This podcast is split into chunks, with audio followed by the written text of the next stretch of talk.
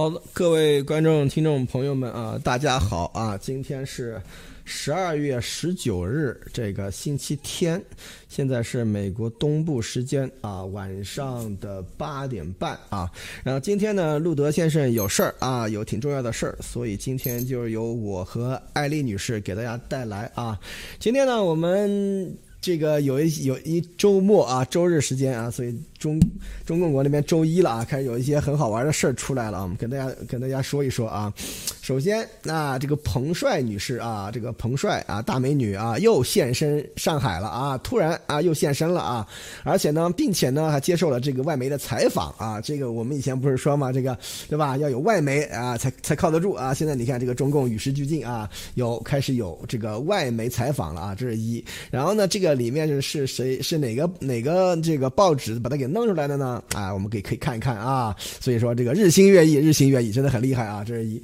第二呢，就是说，那我们这环石又牛了啊。环石，你看说啊，震旦学生不是告密者，而是吹哨人啊。所以这个就这个论调就特别特别有意思了。我们到时候给大家仔细的，就是说分享一下这个到底是怎么回事啊。首先啊，我来给大家分享几条这个科技啊，这个航天啊，军事方面的消息啊。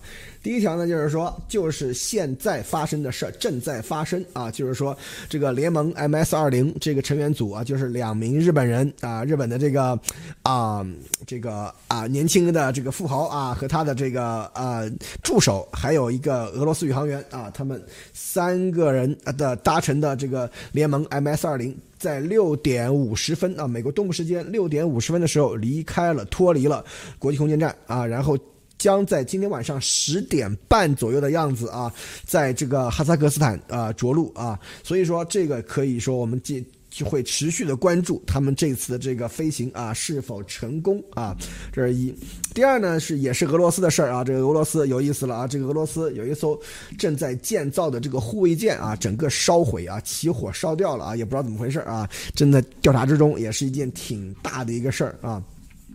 然后说到这个舰船事故啊，咱们就要关系到我们那个海狼级的这个核潜艇康涅狄格号啊。今天有这个当地民众发来的消息啊，说海狼级的这个核潜艇康涅狄格号在采用这个水面航渡的方式啊，已经回到了这个华盛顿州的母港啊。所以说，已经在这个华盛顿州的这个这个出呃港湾的这个出海，就布莱莫顿呃布雷莫顿那边的这个呃港湾的那个海湾的那个出海出海口那儿已经关。观测到了，他已经进来了啊，所以说这可可可是啊，可不容易这一路。大家要知道，这个核潜艇啊，它潜到水下以后会非常的安静，非常的平稳啊。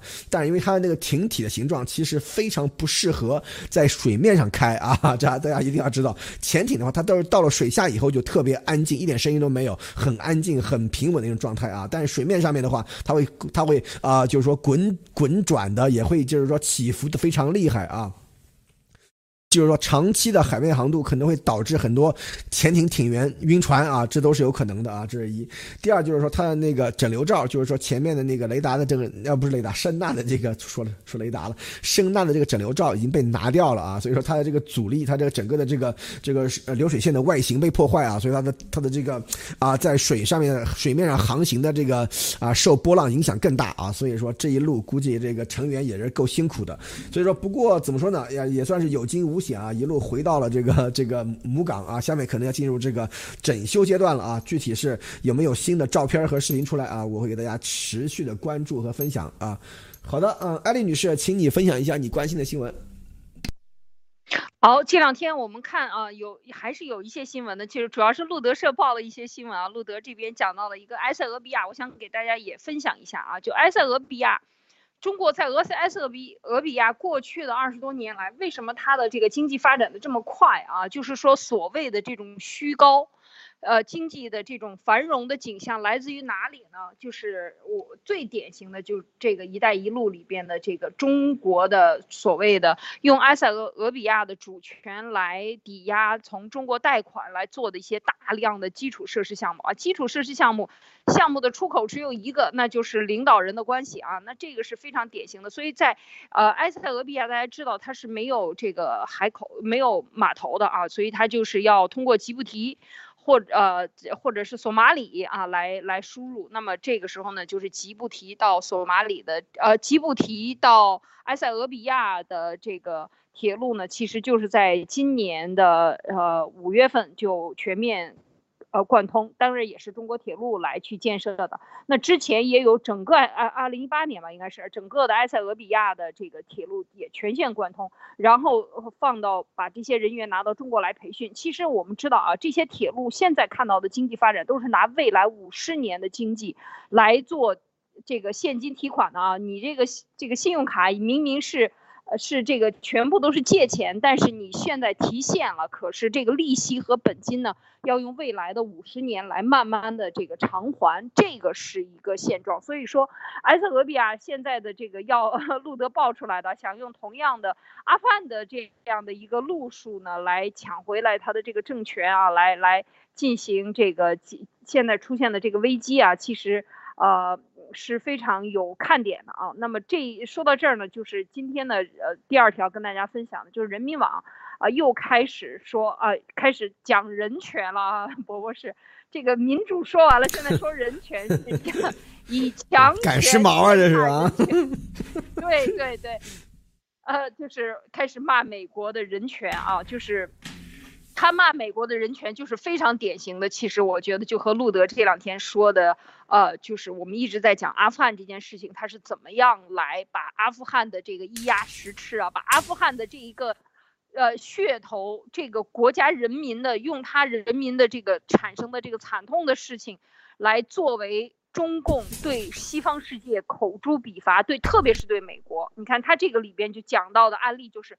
今年八月二十九号，美军在撤离阿富汗前，对所谓的极端组织发动无人机空袭等等，导致的三名成人和七名儿童死亡，还是这个事情以前我们都说过，他就拿这件事情来作为呃这个美国践踏人权的什么铁证，这些全部都是一派胡言，完全在网上进行这种大肆的中宣部式的渗透到各种语言的媒体里边。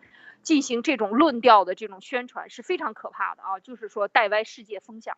那这个做法呢，这个当然也是由中生啊这个来发下来的，就是当然骂美国的人权啊，说人权不是人权，而是霸权。但同样这件事情非常可笑的呢，今天就是还有一条阿富汗的新闻，就是阿富汗政府重新发护照，然后呢出现了一个什么情况呢？就是。是阿富汗的所有的民众蜂拥的去申请啊！八月二十九号，八月就九月一号开始，他基本上政府现在就处于一个不被认可，或者是说，呃，就是一个动荡的时期，就所有都停办了护照。那么今天十八号啊，呃，喀布尔十八号的店就应该从现在的星期一开始起，政府要在首都喀布尔恢复核发护照，所以大量的市民人民就涌进去要办。为什么要办护照？你要在阿富汗生活，你肯定不办护照。那对，要出国才办护照啊！大家知道。对，对了，为什么要出国？为什么要大量的这些阿富汗人最后申请护照来到的第一首选国就是去美国？为什么这些阿富汗人不首选中共国 来作为那个来出出使呢？或者你不给他发签证呢？这些都说明了这个问题哪里有人权，哪里没有人权啊？就是这个看着阿富汗人民的脚就能够看出来啊，他往哪儿走，哪里就是有人权的，这是非常典型的啊，这样的一个。一个这个事实来说话的一个事件。好的啊，波博士我就分享这些。对，这个也是看的是非常清楚啊，就是说你像中共的官员们也是很清楚啊，这个反美啊是工作，对吧？这个这个这个崇美呢是生活啊，就是老婆啊、孩子啊、房产啊、钱啊、二奶啊、什么什么小三儿啊、什么私生子啊，全全藏在美国啊，是吧？所以说这个里面大家都知道啊，就是说你要是信这些这些这个这个贪官贪官污吏啊，那那那你就。真的是这个脑子是有问题了啊，属于啊。好，好，那咱们今天进入今天的这个节目啊，就是说今天这个，我觉得这个两个话题都非常非常有意思啊。就是你看这个这个彭帅啊，这个国际社会啊持续关注彭帅，对吧？又出又抛新视频，然后这个外宣记者，那个 VOI 嘛，VOI 说是中国的外宣记者，这是谁呢？咱们看看啊，咱们这个问，那你看啊，说啊，说啊，曝光啊。张高丽的不伦关系以后，性侵后的安危严重关注啊！中国一位党媒记者，哎，看见没？还是在推特上面公布了一段啊未真验证的这个盗视频短片啊。然后呢，再次说明啊，彭帅安然无恙。然谁看是谁干的啊？中共喉舌啊，人民日报旗下的环球时报大外宣记者陈青青，环时的啊。我们现在这个在这个胡总编啊，胡总编这个啊，就是淡出了以后啊，我们今天早上也讲了这个胡总编啊，我们这个胡锡进啊，他淡出了以后呢，这个啊，环球日报一样没闲着啊。你看又开始把这个这个这个彭帅的事情啊，又拉出来炒了啊。所以你看。在。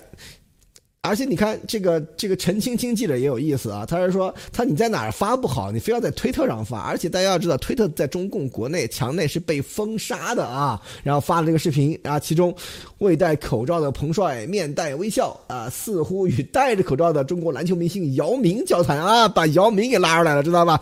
姚明在美国可是家喻户晓的人物啊，所而且也是可以说是中国最有名的这个国际体育巨星啊，所以说哎，把姚明拉出来站。台，但是大家要知道啊，姚明已经属于官员了啊，大家一定要知道，姚明已经已经属于官员了啊，所以说，然后你看说这个陈青青啊，说是一位朋友将他这个视频给他的，是在上海的一场越野滑雪推广活动中拍摄的啊，你看还有什么彭帅啊、姚明啊，还有这个徐丽佳和这个王丽琴啊一起合影，旁边还有说 FIS。越野滑雪中国城市巡回赛的横幅啊，在杨浦大桥啊，所以说可见啊，这个非常非常有意思。我觉得啊，这个时候啊，这个在我们这个胡胡锡进胡总编啊被干掉了以后啊，然后呢，这个环球时报开始来搞这个彭帅的这个事儿了啊，这个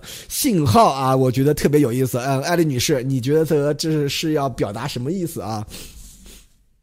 呃，我觉得现在这个明显感觉《环球时报》的风向有变啊，确实是上头的旗帜指的方向不一样了。现在明显感觉到，就是 路德说这个《环球时报》进化了啊，这个所谓的打着引号的进化，就是在新的这个范政委啊，范政委这名字叫的真是政委啊，他这个政治思想觉悟绝对和胡锡进不一样啊。既然这个早上已经讲过，胡锡进接下来可能没。没好日子过了，连扒皮、抽骨、抽筋全部要干啊！这个对胡锡进的打压，就是下了台可不是人走茶凉，下了台就让你就直接整你了啊！就是说明这有人看你不顺眼，已经日子久矣啊，要整他。那么新上来的范政委，明显感觉到是要把这个呃这个范通过你看彭帅的事件。就是要通过国际体育的事件啊，我们都讲过这个冬奥会对习有多重要，对中共的这个这个政治外交啊，这个体育外交有多么的重要。那么现在彭帅这个他把他拉出来，然后跟这么多像呃姚明故意的啊，这个应该说不经意的在一起照的一张相，其实就是拉着这些所谓的对国际是国际上对中国啊还有一点好印象的这些像姚明啊。啊，这些人来增加他的这个影响力，说明说明什么呀？就说明彭帅又出来了呗。然后彭帅还继依然举高举着这个大旗，说来吧，到我们这儿来办这个冬奥会吧。我们还是这个不要不要限制，是吧？不要因为我的事情限制了冬奥会的办理，等等等等，这些都是一轮新的这个这个操作啊，应该讲就是操作外宣的整个操作。呃，一一套运作的方案，我估计这都是要投标项目啊。就彭帅事件的这个，呃，所谓的宣传上的，呃，这个叫做什么维稳啊？宣传上的这个事件，怎么把它平稳的过渡、平稳的过渡下去，然后让它不产生过大的影响？因为这个彭帅事件，我们之前就讲了，这就是搬起石头砸自己脚。本来想对内宣传来打张高丽的，或者是。是吧？来来党内斗争的结果变成国际事件，根本就收不回来了。一旦变成国际事事件，不是哪个媒体都被你买通的，是吧？所以现在这个彭帅这个怎么办？你哪里跌倒的，还得哪里爬起来，你还得让彭帅必须让他本人这个出现。所以这个一轮的安排，我觉得都是在环时。你看今天的这个态度，已经完全是啊，这个外宣嘛啊，外交部的这个。呃宣传口的外交部，外交部的宣传口了，基本上已经是啊这两两个身份都占了。呃，所以环石现在的表现好像是又又靠上了这个所谓的接受联合早报的采访啊。大家知道联合早报它本身就是一个海外的中文媒体啊，但是跟这个中国的大外宣也是关系非常好的啊。他接受所谓的联合早早早报的一个采访，他来这个报道啊。所以这一轮的操作就是还是利用外国的媒体。来打外国的媒体，来把这件事情从一个消极的东西上去挪到一个积极的，但是这个就看出来，真的是现在的呃《环球时报》的这个策略哈，呃更加的应该讲是外向型了啊，走向更加国际化啊。这个范政委啊，所谓的啊，这个就是呃明显跟胡锡进不一样了，呃那但是这这个我我觉得彭帅这件事情啊，就是他能挽回多少？啊，他用这个来去挽回所谓的对他的人权啊、限制啊等等这些东西，其实都是释放的这些信号啊。这个一轮的操作，我觉得啊，这一轮从参加活动和谁坐在一起，到不经意的被谁拍到，然后再放出料来，再接受联合早报采访，这一串的动作，这都是一个项目啊，每一个环节都不能少的。博博士是吧？这得多少钱啊？好。对这个里面啊，大家要我们在在在在像像路德说的啊，我们再深入深入啊，就是第一，你看他还说啊，还要有这个新加坡的联合早报对吧，来短暂采访，为啥？因为我们以前节目一直讲啊，就是说你如你这个中共的这个报纸都是外宣，都是新华社通稿啊，都是中宣部通稿对吧？你要是不用外国的报纸来采访的话，你看那这个肯定是咱们这个西方的这个民众啊，是绝对不会答应的。对吧？但是你看这一次就来了一个啊，新加坡的联合早报采访，那怎么样？人家是外国媒体了吧？人家是西方媒体了吧？你们这些西方的还有什么话说？是不是？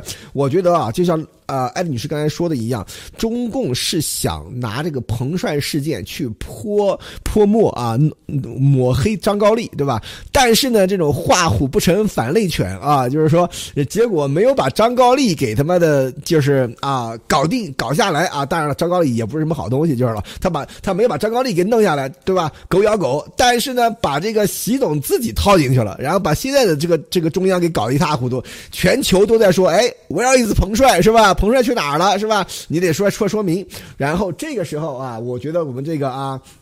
这个范政委，这个政委同志啊，这个政委同志他的这个这个这个政治水平还是高的啊，觉悟第一，觉悟是牛逼的啊。第二，他这个手腕是高超的。为什么来了一招将计就计啊？将计就计，你海你海外这些啊这些媒体，你不是要要盯着彭帅不放吗？来，我就把彭帅放出来给你看，是吧？而且你们海外媒体不是说我们中国媒体没有没有这个 credit 对吧？没有这个信用吗？来，我们就弄一个海外的媒体来采访他，是吧？所以你看这个戏做。可真是厉害，而且是也让这个西方的媒体没话说，是吧？你看你要看彭帅，那我给你看了，是吧？你具体他怎么出来你甭管，你看着就行了，是吧？这是一。第二，你看你要说咱们中国的媒体，对吧？都是中宣部统一口径，哎，我给你西方媒体总可以了吧？是吧？所以说，在这个时候，我觉得这个范政委啊，这个政委同志啊，接了这个任以后，绝对这个是手腕，绝对是不一般啊！这个属于新官上任三把火，这第一把火，我觉得我个人觉得啊，是烧的还是很有。水平的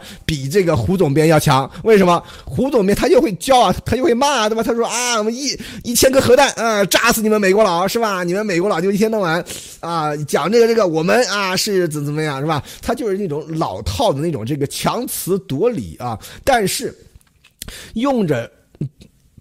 把这个彭帅这件事情坏事儿变好事儿啊！把彭帅这件事情已经中了西方的计，然后呢将计就计，然后呢嗯拿来弄西方啊！这个才是高招啊！我们这个范政委这个政委同志真的是高招啊！就把这个这个啊彭帅这个事儿啊 坏事儿变好事儿，把这个给给这个习总添堵的这个事儿搞成你看，第一宣传奥运对吧？第二让接受西方媒体采访，第三给大家看没有啊没有。什么是受受受限制啊？完全是我自愿啊，一直都很自由啊，是吧？所以说，你看啊，所这个里面，哎，这个我觉得这个这个这个政委的同同志的这个水平还是还是蛮高的啊。这个这招其实出来还是怎么说呢？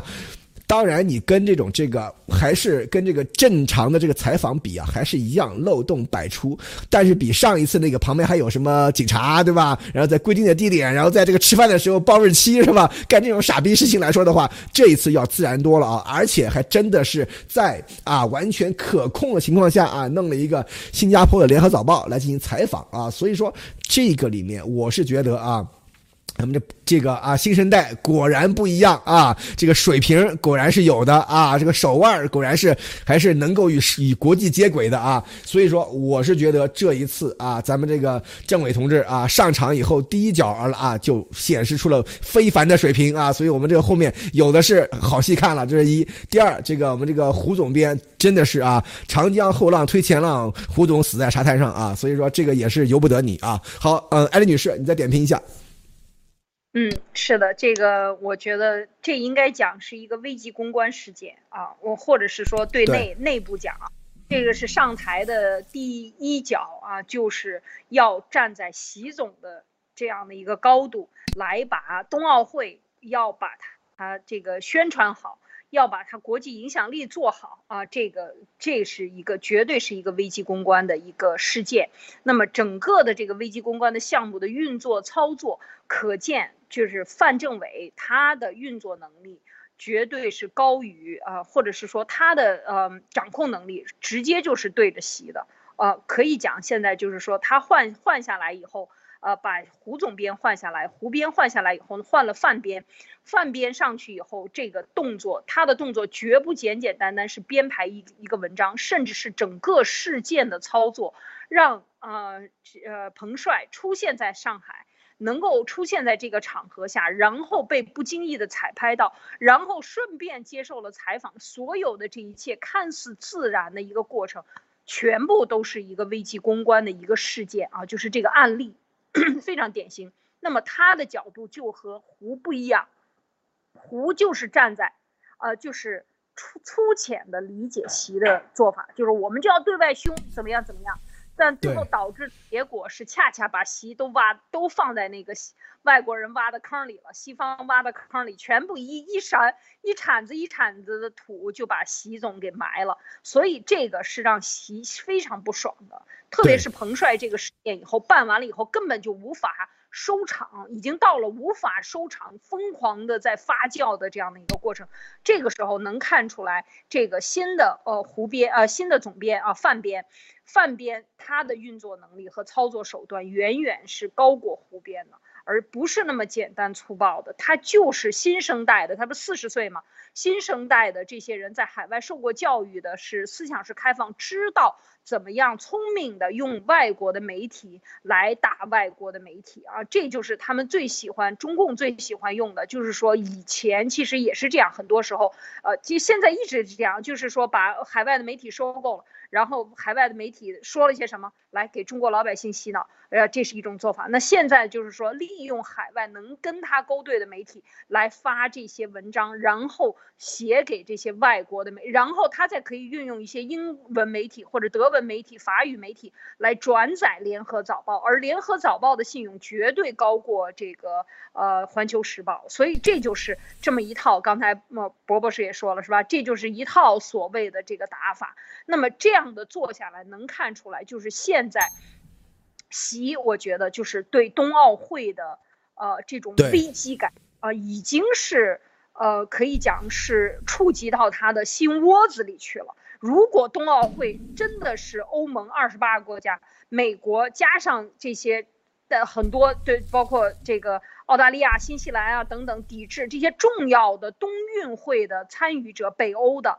啊，都不来的话，最后就变成办办成全运会了，是吧？呃，全国人民一起来来运动吧，或者是北部中国北中国运动会，是你整个的这个操作是没有任何意义的，它无法达到自己的这个在就在这么关键的明年二三月份的时候，它正好是党内要宣誓它能够办成的时间，这个这么一个时间，它党党内它要继续接班啊。这些所有的关键时刻都躲在一起。如果那个时候外国人不来，彻底变成了关门打狗啊，大家自己之间互相比赛的话，那我觉得对于习来讲是非常危机的。所以这一次明显感觉到，直接是受到了上意啊，就是上边的一把手啊大老板直接给出的指令，全面配合，无论这个饭要什么，做什么项目安排，全面从彭帅到这些采访，一切都是开绿灯啊！这么顺利的一次这样的操作，我觉得真的是可以讲，就是现在已经到了十二月份，还有两个月的时间，这个时候再不操作就没时间操作了。海外媒体的这种发酵绝对会搞死呃中共，但是这个事情出来了，我也不知道啊，我现在就是不知道这个博博士你怎么想，就是海外媒体会接受这样的一个事件吗？就是彭帅接受采访了啊，一直说彭帅都是照片，没有接受真人采访，那现在。就出真人采访了，那这个时候，这种呃，所有那些站出来为他发声的和那些抵制冬奥会的，因因为很多抵制冬奥会是因为新疆人权问题，可不简简单单，可不仅是彭帅问题，彭帅问题只是一个催化剂，对吧？那么你觉得这个会对抵制冬奥会产生多大的影响？对，这里面有几个问题，我觉得艾丽女士这个问题提的非常的这个到位啊。这里面有几个问题，第一个就是。彭帅这件事情，就像安丽女士说的，不简单啊，因为他是一个国际体育明星，对吧？他也是引起了这种国际关注。这个时候，他虽然呢，这是一步啊，这种这个打法，就是说这个我们这个政委同志啊，这个小范儿啊，对吧？所以说他的这个。这第一步啊，这是走棋走的第一步啊，是走的是不错的啊。就是说，首先要让他自然的露面对吧？然后第二要接受一个西方媒体的采访。然后我觉得啊，如果我是小范的话，后面操作肯定要有西方媒体的配合。就是说，一定要比方说像像纽时中文版啊，像这样的这种这个啊被买通了的这种西方媒体进行配合啊，说彭帅怎么样，然后引用这个新加坡的这个的这个采访对吧？然后把这个事情国际化啊，就是说说说说彭彭帅没事儿。是吧？这是一。第二，要在这个要宣扬冬奥的正面形象啊，所以说这个里面，我觉得后面肯定还会有后续的动作啊，让彭帅接受采访，然后让彭帅在这个这个这个，就是说这个啊自然的这种露面啊，只是第一步而已啊。我是觉得这个后面肯定没完啊，这是一。第二说这件事情，我觉得很大程度上西方是不会买账的，真正的西方媒体是看清了中共的本质，不管你是是这。这个这个胡锡进在那儿乱骂，还是我们这个这个这个这个政委同志啊，这个小范在这里啊，对吧？将计就计是吧？西方的本，西方一旦看清这个中共的本质了以后，他是不会去买这个账的啊。但是这个里面就是。说这个后续的处理怎么办啊？我们就看看下面这几天啊，关于彭帅的事情还会不会有什么新东西出来啊？就是说有没有西方媒体跟进？你看 VOA，VOA 这篇讲的是中规中矩的，把从头到尾的这个来龙去脉都给讲了一遍，对吧？到到底怎么回事啊？出了什么事啊？包括国际委员会的通话啊，这些通话，然后中国的国务院的这这个什么啊，这个恶意渲染啊、政治化啊什么这些东西，都把他整个故事给讲了一遍，直到今天啊，这个彭帅的这个关系啊，而且他说，这个是由这个谁谁谁啊，在那个这个环石的这个大外宣记者啊，这个。啊啊，就是在这个推特上面发布啊，什么这些东西，它就是说一个完全叙事的这样的一个一个过程啊。但是这个里面可以看出来，VOI 对于这件事情是绝对不买账的啊，肯定不相信，肯定知道这件事情是一个操作啊。但是这个后面会不会有西方媒体能够被中共买通，能够被中共说动来进行跟啊，来往上跟，来往上就是说进行对这个事情添砖加瓦，哎，那就有意思看了啊。而且这。这个里面，我觉得还有一点极其不寻常的啊，就是说中共在这件事情上的操作，大家要要知道，因为以前。西方人说中共啊，你有人权问题，对吧？你比方说你关押了某个律师，对吧？你关押了某个异议人士啊，你关押了哪个哪个哪个哪个那个女权斗士，对吧？你关押了哪个人？中共一般都是说我不理你，对吧？我不回应啊，我就是说你打我，你骂我，我我就当没看见，我我该干嘛我干嘛，对吧？但是这次不一样，看见没有？这次彭帅的这个事情，看都开始有一点点这个，就是说过气了的感觉。今天啊，环石主动把它拿出来。再炒一把啊！所以说这个动作其实很不寻常，非常不像中共的一贯操作。中共一贯操一贯操作就是说，哎，你看我这这这个吃瘪了，你抽我对吧？你抽我，我让你抽，你抽 过几遍呢？你抽累了的话，你你也就不抽了对吧？你不抽的话，这事就算过去了对吧？但是这一次我们小范啊，这个兵行险招啊，要把这个要说啊，在彭帅这个事情上面失去的，我们要在彭帅身上找回来是吧？所以说这个时候就有意思了啊，我们这个小范要把他要把这个彭帅这件事情啊，坏事变好事然后呢，要在要在这个。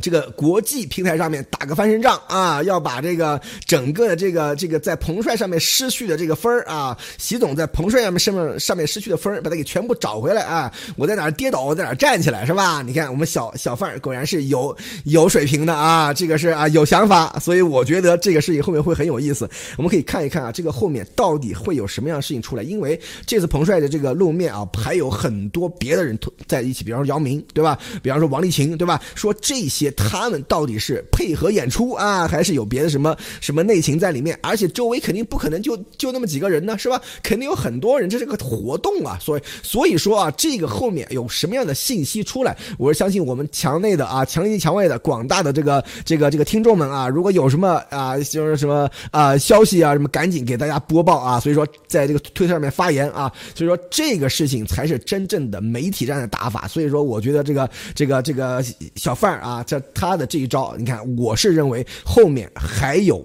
连招，这是肯定的，这是一。第二就是说，中共把这件事情从重新捞起来啊，本来都已经有点淡下去的事情，重新捞起来继续炒啊，还想把这个坏事变好事所以我觉得小范的这个动作啊不寻常，跟以前中共的那种这个愿打愿挨啊，愿呃就是说啊叫什么呃任劳任怨啊，打不还口骂不还手的这种这个这个吃瘪的这种。这个搞法啊，完全不是一个一个档次啊，完全上了另外一个档次啊，所以我觉得啊，小范，我看好你啊，牛人啊，好，路德，呃，那个 艾艾艾丽女士，你继续啊。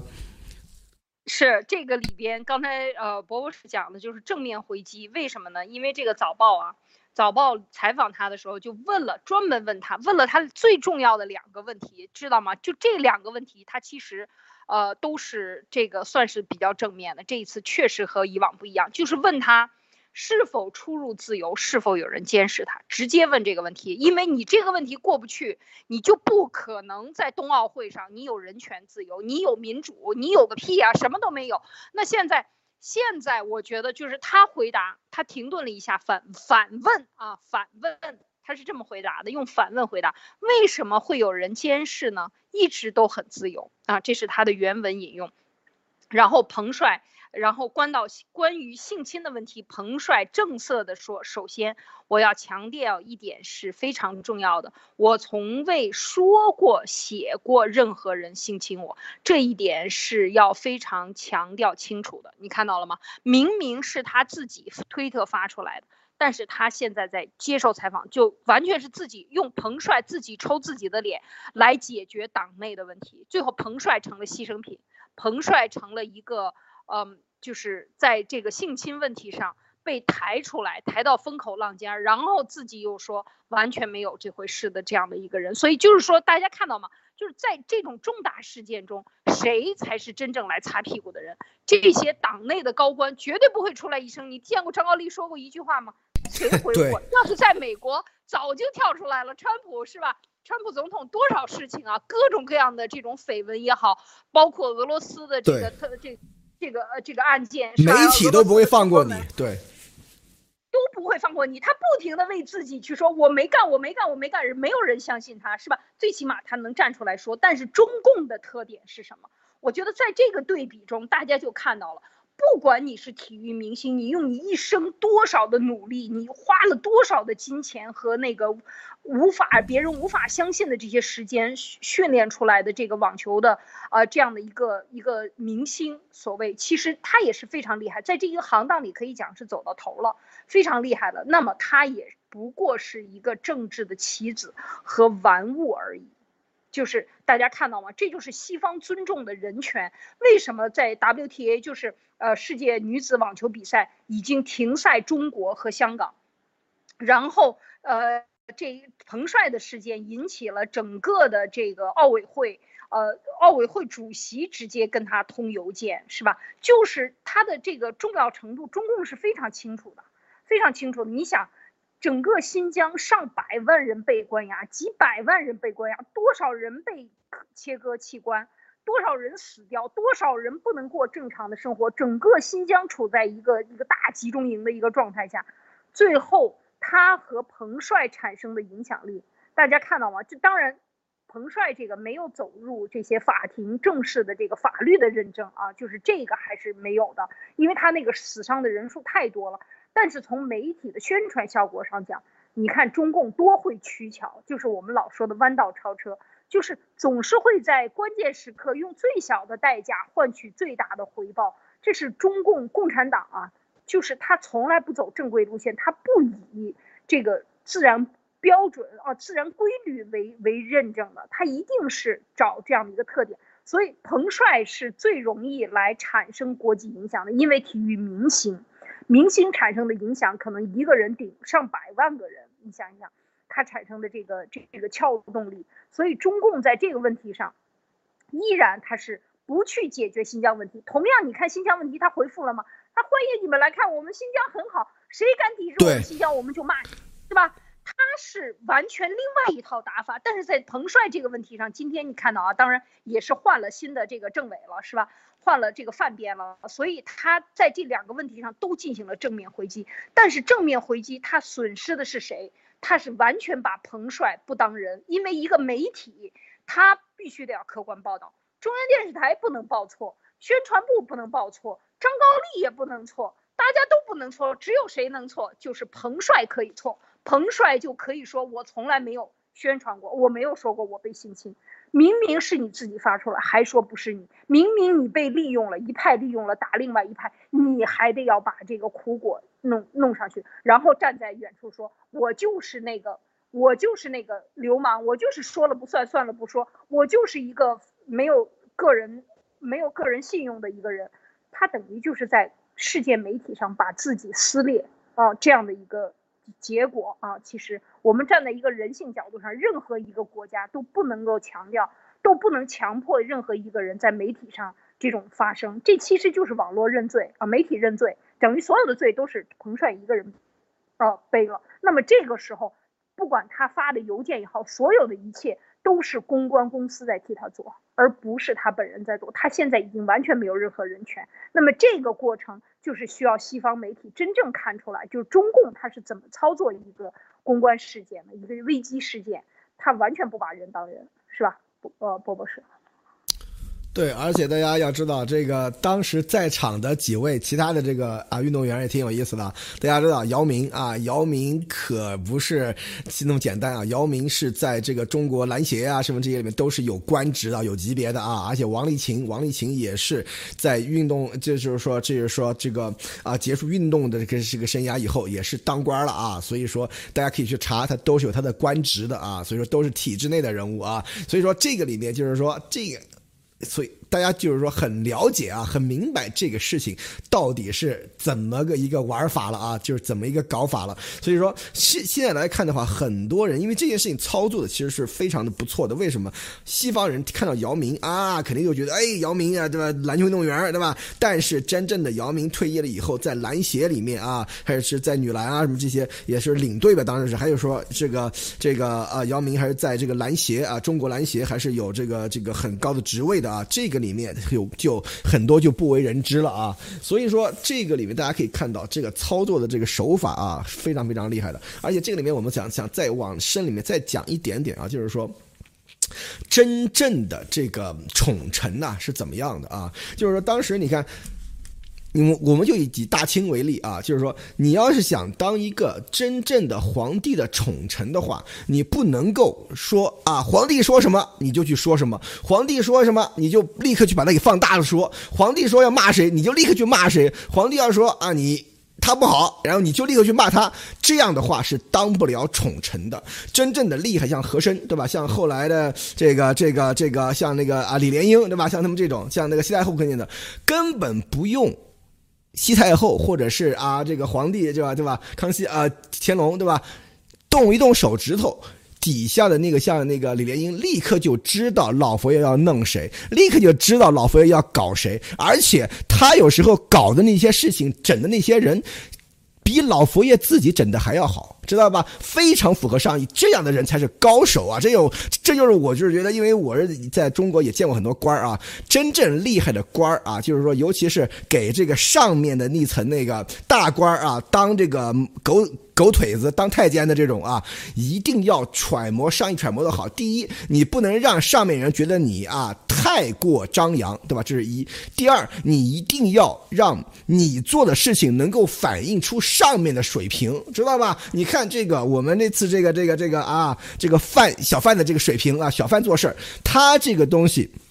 虽然兵行险招，但是他的这个事情处理的手腕真的是显示了。你看我们这个习总对吧？大国崛起是吧？四个自信是吧？这些东西掌握的非常之好。习总自己干都干不了这么漂亮，但是小范这个一出手，大家就觉得你看这是习总的官员的厉害啊。所以说，我觉得这个小范同志，我看好你啊，你真的是很有前途的一个一个年年年轻干部啊。所以说，在这个里面，大家一定要知道，真正厉害的宠臣是什么样的啊？不是说。像湖边一样啊，上面啊说啊，美国今天又怎么样了？湖边汪汪汪汪汪汪汪汪，对吧？对吧？今天啊，欧洲怎么样？湖边汪汪汪汪汪，是吧？这个这样是不行的啊。所以说这个一定要上面还没有说你要怎么样，这底下这个事儿就给办了，而且办的特别漂亮，知道吧？这样才是真正的高手啊，真正厉害的人啊。所以我觉得小范真是啊，新官上任三把火，厉害厉害，我是很佩服的啊。呃，艾丽女士。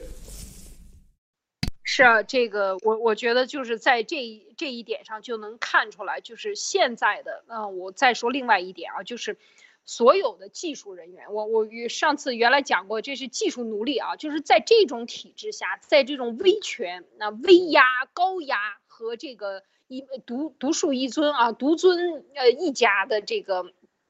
这样的一个体制下呢，就是所有的技术人员、有才华的人都得跪啊，就是从思想上、从总体的战略上是跪下来的。然后你要把你的技术所有的东西用到最大化，就是拍马屁要用到最高水平啊。那过去文革的时候，我们都知道有这个呃有有一些文人是跪下的啊，这是非非常呃有名的这些什么搞历史的呀，就是你是搞历史的，你都看透历。你还能够继续跪下，然后跪舔，然后呢拍毛泽东，拍这个老郭嘛，是吧？最好的例子就是老郭，对吧？连 讲的不好听点，连钱学森都跪了，真的那老老郭跪的已经算不错了。这个锅这确实是贵的贵相太难看啊！就是说，呃，现在的新形势下的习的情况下，也会出现大批这样的人。为什么我们不停的要说，每天都要说讲这些东西？就是说，让你有你明明是有技术，你明明是整个的中共的教育体制把人培养出来都是技术的精英，没有思想。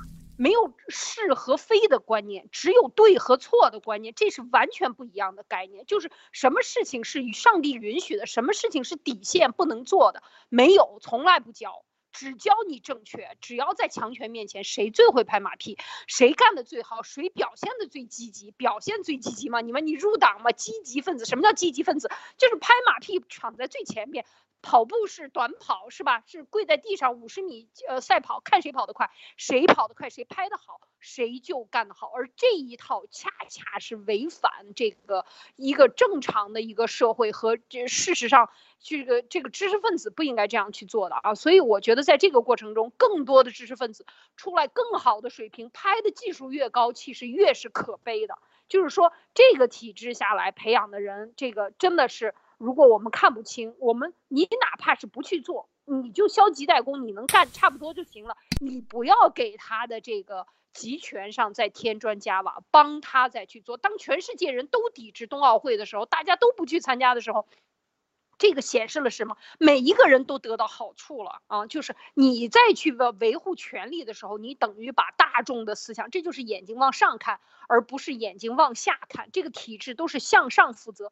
不是向下负责的最典型的。当你所有人都没有这个，我们就假想这个冬奥会开不成了，席没面子了，花鸡惨惨惨摊子了，那么是不是这个机会就给了更多想想觉得想走把中国人想解救的这些人给他机会和希望？那如果他不参加了，那是不是西方人看中共看得更清楚了，更多的声音就发出来了？所以你想一下，你是向上负责还是向人负责？就在站在这个角度上，我觉得可能很多人能想明白啊。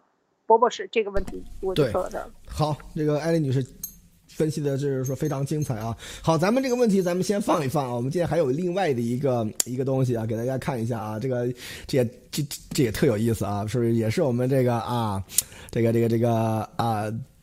小范儿的这个大手笔啊，咱们你看，环石锐平啊，环石锐平厉害吧？震旦这个学生告密了，不是告密者，而是吹哨人啊。这个吹哨人这个词儿，对吧？是特别特别的啊过瘾啊，听着是吧？你看 whistleblower 是吧？那个这个这个英文说的也铿锵有力啊，是吧？你看他讲什么呢？说这个这个震旦职业东方学院呃职业学院东方电影啊，这个松影教师啊，质疑什么南京大屠杀遇难人数啊，不啦不啦不啦，对吧？但是这个据传是。是宋要是吃过呃，就是啊，上传视频的学生是告密者，怎样怎样怎样啊？还有人啊，什么人肉？但是这里面的评论了就开始了啊，说就是说把这个说把这个宋先这个宋老师啊，这个质疑啊，先先给他定性啊，然后说这个啊，引用德国的这个什么什么什么，对于纳粹大屠杀的事实啊，这完全就是说搅浑水啊，完完全是不是一个概念的东西啊？而且这是里面。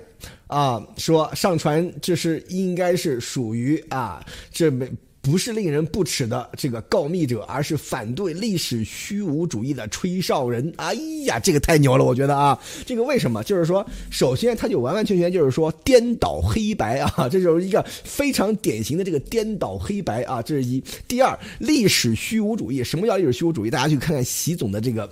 论著啊，习总他这个话里面讲的这个就是说啊，能够 make sense 的其实不多啊，但是这个历史虚无主义算一个，就是说他只要你不符合中共的宣传的的历史的，就是历史虚无主义啊，就是说中共的这个，因为在中共眼里，所有东西都要替。政治服务啊，包括历史研究，那个所以说，在中共之下是没有一个严格意义上的历史研究的，因为历史研究就是什么探究真相嘛，到底发生了什么事儿是吧？这叫历史研究。但是中共的历史是要为政治服务的，而只要你脱离了这样的一个纲。纲领啊，你就是历史虚无主义啊！所以说这个里面大家一定要知道，现在中共的这个墙内已经变成了这种指鹿为马的这样的这个 这个情况了啊！而且你看，就是环石直接出来说话，说震旦这个学生不是告密者，而是吹哨人，就是立刻把这个告密的这种这个令人不齿的行为啊。变成了一个一种勇敢的，向某种什么暗示黑暗邪恶势力挑战的吹哨人了啊！所以说这个。颠倒黑白、指鹿为马，这是在中国历史上屡见不鲜的这样的这样的一个情况。现在我们的环石啊，又一次展示给大家看到它它有多 low 啊！所以说，在这个里面我们可以看到啊，在我们这个这个小范这个治下，环石的这个底线又一次被刷新啊！所以说这也是特别有意思的一件事情啊，艾丽女士。对这个环石这个里边啊，这个我觉得有几个看点啊，第一就是。人家这个老师他质疑，质疑是大学里边一定，或者是找你作为独立思考，第一个要学会的就是质疑。现在他是不允许质疑，他明明是在上大课的时候质疑你这三十万人的数字到底，人家犹太人是有名有姓有地址什么都有，做详细的登记。那你中共都过去了三十七十年。呃，七十七十多年了，你都过去了这个呃这个南京大屠杀，你到底统计了没有？你自己不干事情，还不允许别人质疑，这是第一大问题啊！就是共产党最大的问题，就刚才 博博士讲的，他要编历史，他编出的历史完全没有事实依据，还得你承认。那不就是放狗屁吗？就是咱们平日里说，你明明是放了屁，你还得说你是有根据的事情，这个这个东西就让人拍案而起，就想恨不得想去抽你两巴的这种感觉，这就是胡说八道、流氓逻辑，就是最典型的中共这个做法。所以我们第一看到的是中共的流氓啊，就是说他统计这个数据，他要把这个你谁第一个开始进行南京大屠杀纪念的？你还记知道吗？就是习近平。啊，这件事情大家可以去找一找历史，应该是二零一二年前后，或者是更早啊。就是说，习近平牵头的去搞南京大屠杀纪念，然后呃什么一分钟响响笛在南京，习近平去到南京去干这件事情的啊。我这个印象非常深，因为之前没有这个大屠杀纪念这样的一个事件。那么就是十二月十八号，这个这个这个这个事件啊，那么他来搞出的。所以你看，在这件事情上，又是环球时报冲在最前边。来支持习近平的这个做法，而且来去为这个学生来来解密，这就是太多看点了啊！这个第二个就是《环球时报》冲在最前面啊，来支持习。那么接下来就这个学生的这个事情，我觉得是最可怕的，就是学生明明这个这是一个大学堂，学堂里言论辩论嘛，辩论就是双方你可以辩论我。但是你不在明面上该辩辩辩论的时候，你进行对老师的挑战，就是我们放在桌子上，而他干什么？跑到老师的背后去举报他，然后让这个宋老师被停职。现在这个微信上啊，有有这些这些用错别字宣传的很多东西，就是大家都在支持这个宋老师。宋老师得一百分的这个网上的支持率是非常非常多的，很多人给他投票。呃，就是就是支持他，为什么？这就是民意。但是现在这些声音在中共国是不让你发出来的，而而是《环球时报》要出这样的声音，这就是引导舆论，引导什么？就是引导你不进行公开辩论，不进行基于事实的讨论，而进行对人身的，就是我搞不定你这个事实的时候，我就把搞爆出这个事实的人搞定啊！就是说，谁敢这样去说？那么就对这样的人进行鼓励啊，这是非常非常可怕的，这是非常邪恶的。这个任何人在任何时代都是这种告密者和背背后出卖别人的这种人。当然，这个首先这个老师都没有错，就是即便是错了，你要去通过告密这件事情把这个人搞死。现在这个老师就没有职业了，然后得到这种。口诛笔伐啊，踏上一万只脚，让你就不得翻身了。现在是这个宋老师，是吧？这就是中共的宣传机器。他一旦开动的时候，让你觉到、感觉到的是什么？就是恐怖啊！这就是恐怖。为什么西这个、这个、这个所谓的预言家也好，说这个这个红龙是一个恐怖大王，绝对没有错。他就是通过这种集权、强权的压制，白色恐怖的释放。来把这种恐怖安装在你的内心，让每一个人都害怕，不敢发声。真正敢说真话的人就没有了。未来，所以我觉得这个整个这一系列的操作，这是太可怕了。尤其是这个最可怕的就是，居然把这种告密者说成吹哨人啊！刚才讲了，这严博士才是吹哨人，对强权才是吹哨人。你现在对一个老师，他只不过是站在讲台上的一个老师，发出他应该发出声音的老师。而且是受业者，是吧？你要尊重他的，你对他把他说成是这个强权，你这是什么混账逻辑啊？波波士，对这个其实是非常非常重要的一点。环石的这个里面，吹哨人是什么？你像你像以前斯诺登，对吧？像他们他们为什么可以说作为吹哨人？就是说他们是为了这个啊公平正义，或者是为了他们的这个个人的这种。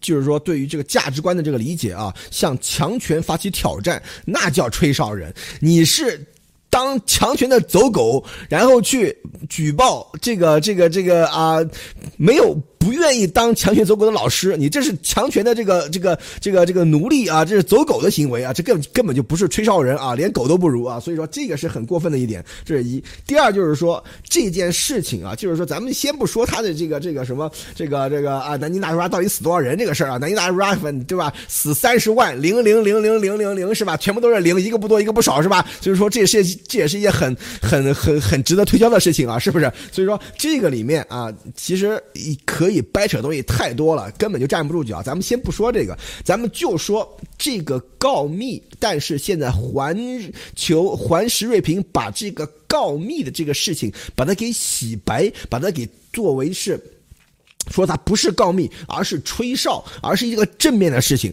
这个事情其实影响极坏啊！大家要知道为什么？就是首先，中国人的这个历史文化里面就有告密的这样的这样的一个一个一个啊这个劣根性啊。所以说，当时文革为什么能搞到那个样子，主要就是很多啊夫妻反目、父子成仇都是告密啊。这是一。第二，中国历史上那明朝那个大家可以去看什么什么东厂啊什么什么这些什么锦衣卫的番子这些东西，全部是以刺探和告密为主的啊。所以说这些东西告密，这是在这个。中国的这个文化里面是一个比较这个糟粕东西，对吧？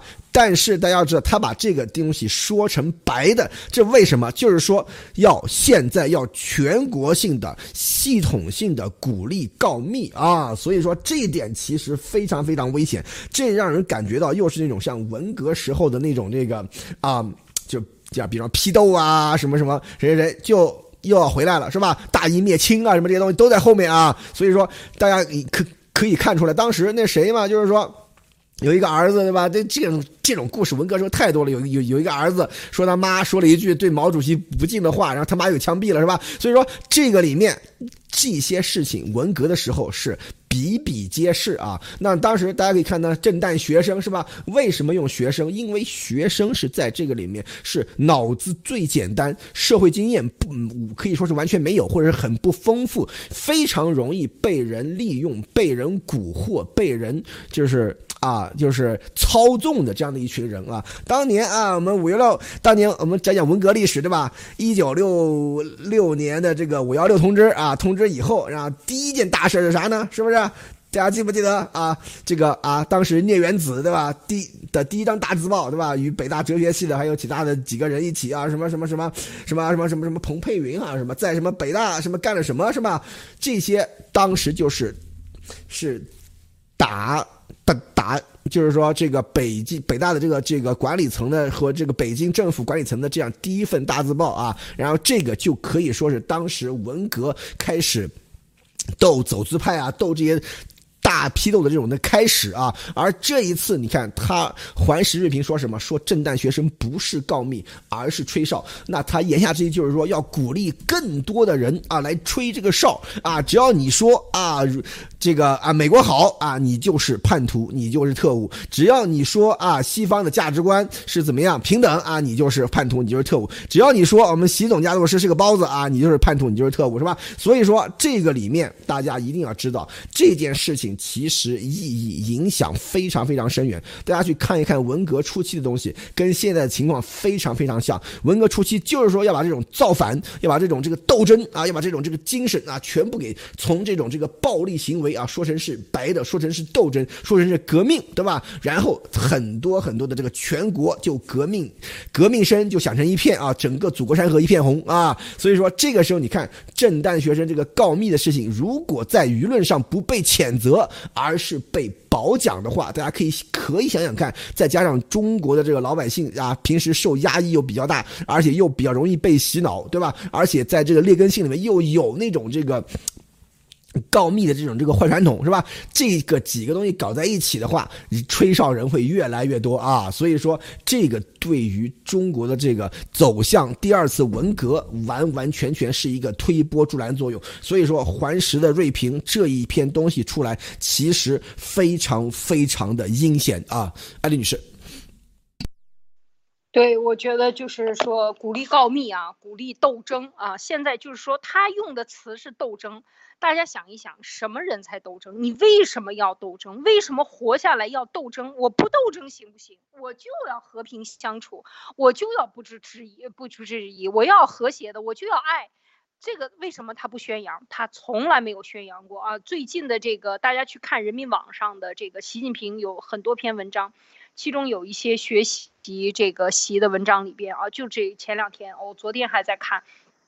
就是大肆宣扬斗争精神。我们看齐心写给这个习仲勋的这个墓上啊，也是石碑上也是斗争哲学。就是习也是在继承斗争哲学。为什么？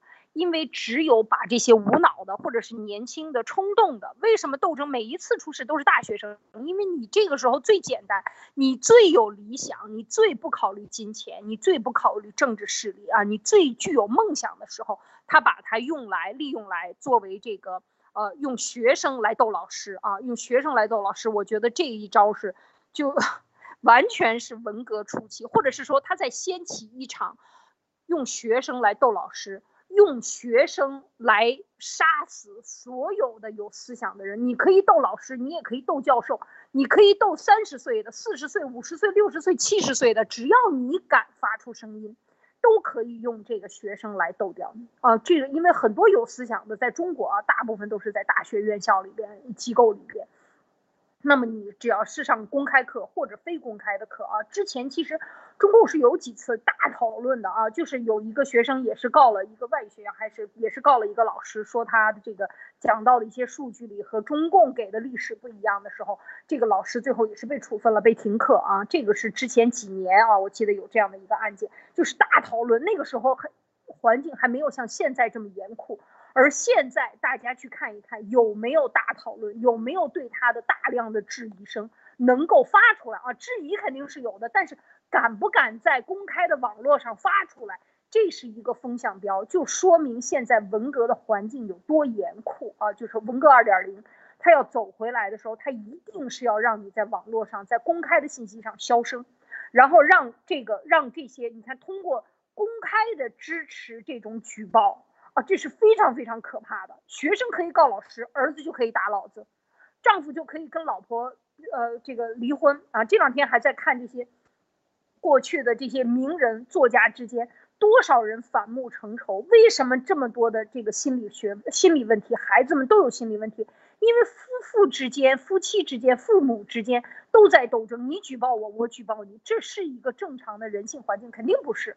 但为什么中共要这么干呢？就是还是要走回来，就说明习现在政权不稳定了。如果我们都和睦了，我们就合成为了合力去对他了。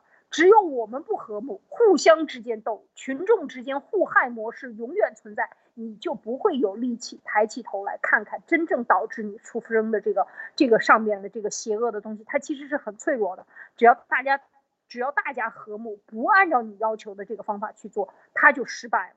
所以这个东西就是一个洗脑和反洗脑，恐怖和反恐怖啊，就是说要求被控脑控和和反对被脑控之间的一种力量的。一一个一个一个校对啊，一个一个较量啊，这样的一个过程。所以我觉得这个时候他在大肆宣传的时候，我觉得就更多的人就是最可怜的就是这些学生。如果你真的被洗脑了，你相信党的宣传就完蛋了。而现在党的宣传是无处不在的，你手机上的 APP 打开看一看，百分之九十可能都是党的呃报纸和所有的共产党的企业在安排。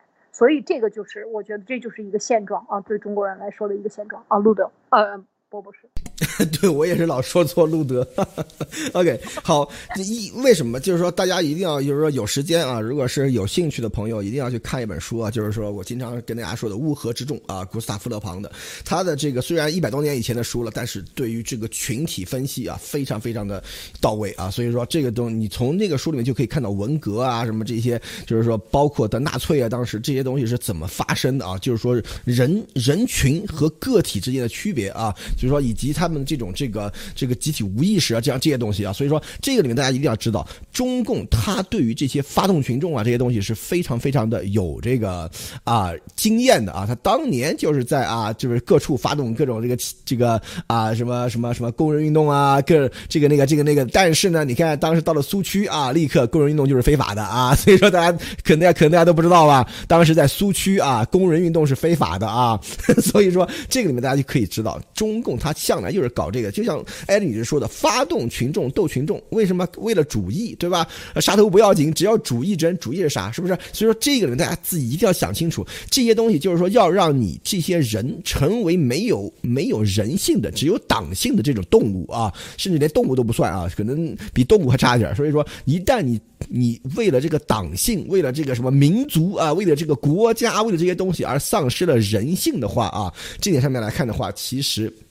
这是一个巨大的一个悲哀啊！就是说，你作为个体来说，你首先是个人啊，然后你才是男的或者是女的，你才是是上海人或者是北京人，然后你才是中国人，你才会是美国人，然后你才是这样，是吧？才有这样的各种各样的这个啊，这个附属的这个这个属性啊。但是你首先你是个人啊，所以说这一点大家一定要。看清楚啊，是哪个是谁先谁后啊？还有啊，咱们再再再再说，扯得稍微远一点啊，这个震旦学生，哎，这个艾丽女士啊，我来问你一下啊，这个震旦学生啊，这个告密的这个学生和我们那个这个这个小范范主编啊，都有什么共同的特点吗？你猜一猜。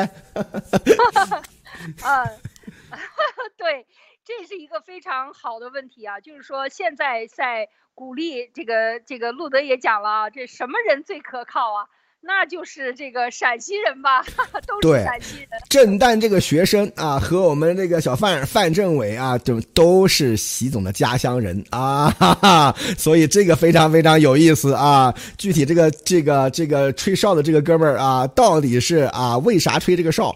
为啥有这么多人把他炒这么大啊？大家可以看到，这个后面其实啊一盘棋啊一盘棋啊，咱就不多说了，说多又是阴谋论啊。所以说这个里面大家一定要知道啊，习总他的这个。这个搞法其实跟那个叫什么？当你是农民起义或者是什么农民运动很像啊，就是老乡啊，老乡老乡见老乡啊，两眼泪汪汪啊，只要你是老乡才可靠啊，你都不是老乡你就不行是吧？所以说这个胡总也胡总变也没办法，他总不能把自己变成老乡是吧？这这这不可能是吧？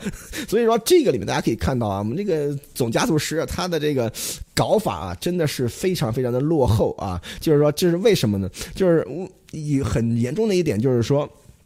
他的这个啊，在他的这个个人能力啊有欠缺的时候，他就没有办法判断啊，他的这个手下的人是不是啊。忠心的为他工作，或者是是不是对他忠诚啊？在那，但这个时候呢，就要用一些，比方说裙带啊，用一些，比方说这个这个这个啊，家里人啊，或者是老乡啊，或者是啊，这个以前的老关系啊，像这些东西来做多一层的纽带和多一层的拴束啊。这一点上面来看的话，这也是看到了我们这个习总啊，真的是很不自信啊，在这个用人方面啊。所以说这个啊，那咱们又扯远了啊。好，那这个呃，艾丽女士，请在最后总结分享一下吧。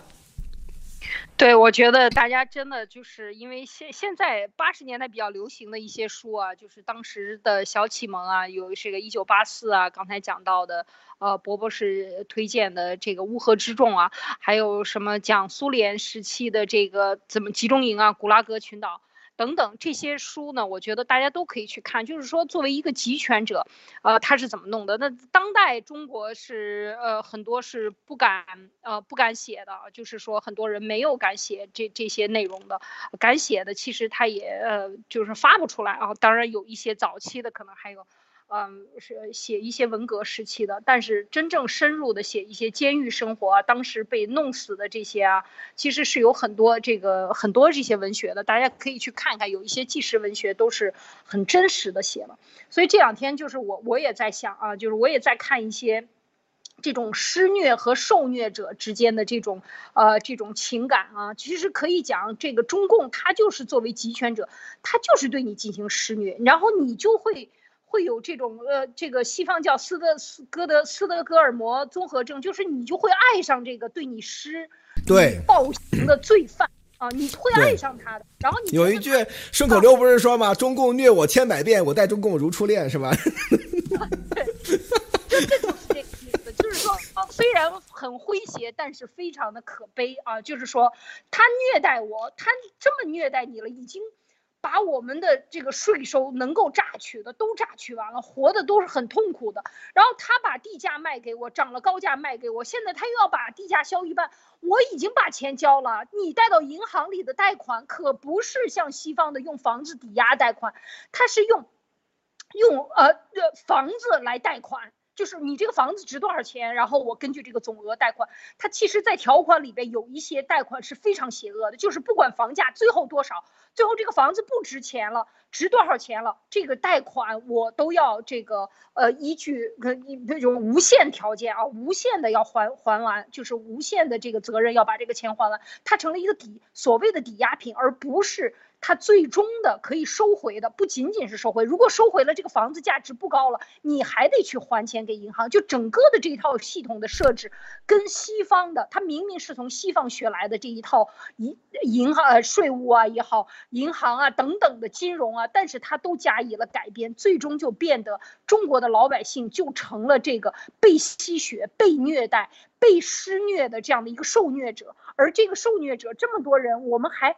还在心甘情愿的把心啊、肝儿啊、肺呀都掏出来，我爱你，我爱你的不行，我要爱你的党啊，我要爱你的妈妈，这种的这种呃。斯德哥尔摩综合症就是受虐者爱施虐者这种思想，我觉得我们真的是要去思考一个正常的社会人与人之间的关系。